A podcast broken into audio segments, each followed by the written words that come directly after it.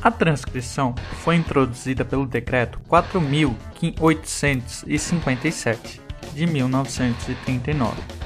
Logo, para os registros anteriores a 31 de dezembro de 1975, estes registros serão encontrados em livros, nos quais constará a certidão de transcrição que será fornecida pelo registro de imóveis.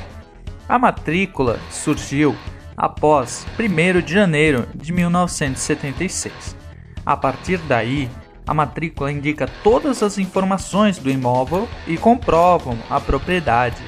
A transcrição consiste em ato de registro de título translativo de domínio e difere da inscrição, que é assim denominada a instituição de direitos reais sobre coisas alheias.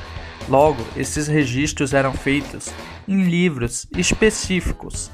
Lembrando, temos a diferenciação entre transcrição, que transferiria esse domínio, seria o registro que transfere o domínio, e temos a inscrição, que é a instituição de direitos reais sobre coisas alheias. Logo, esses registros eram feitos em livros específicos. E assim temos a averbação, que modifica um acento, e a anotação, que é a remissão de acentos distintos. Hoje, na matrícula, fazemos os atos de anotação e averbação. Logo, temos registros e temos averbações. Muitas dessas averbações servem para modificar qualificação pessoal, alteração de estado civil, alteração de razão social, imposições de ônus. Então, temos averbações e anotações.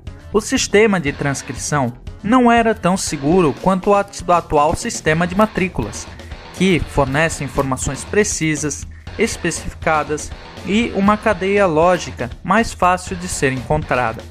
Espero que essa dica tenha ajudado você. Esse é o canal Advocacia Milionária. Muito obrigado pela sua atenção. Ganhe dinheiro ajudando pessoas. Um grande abraço.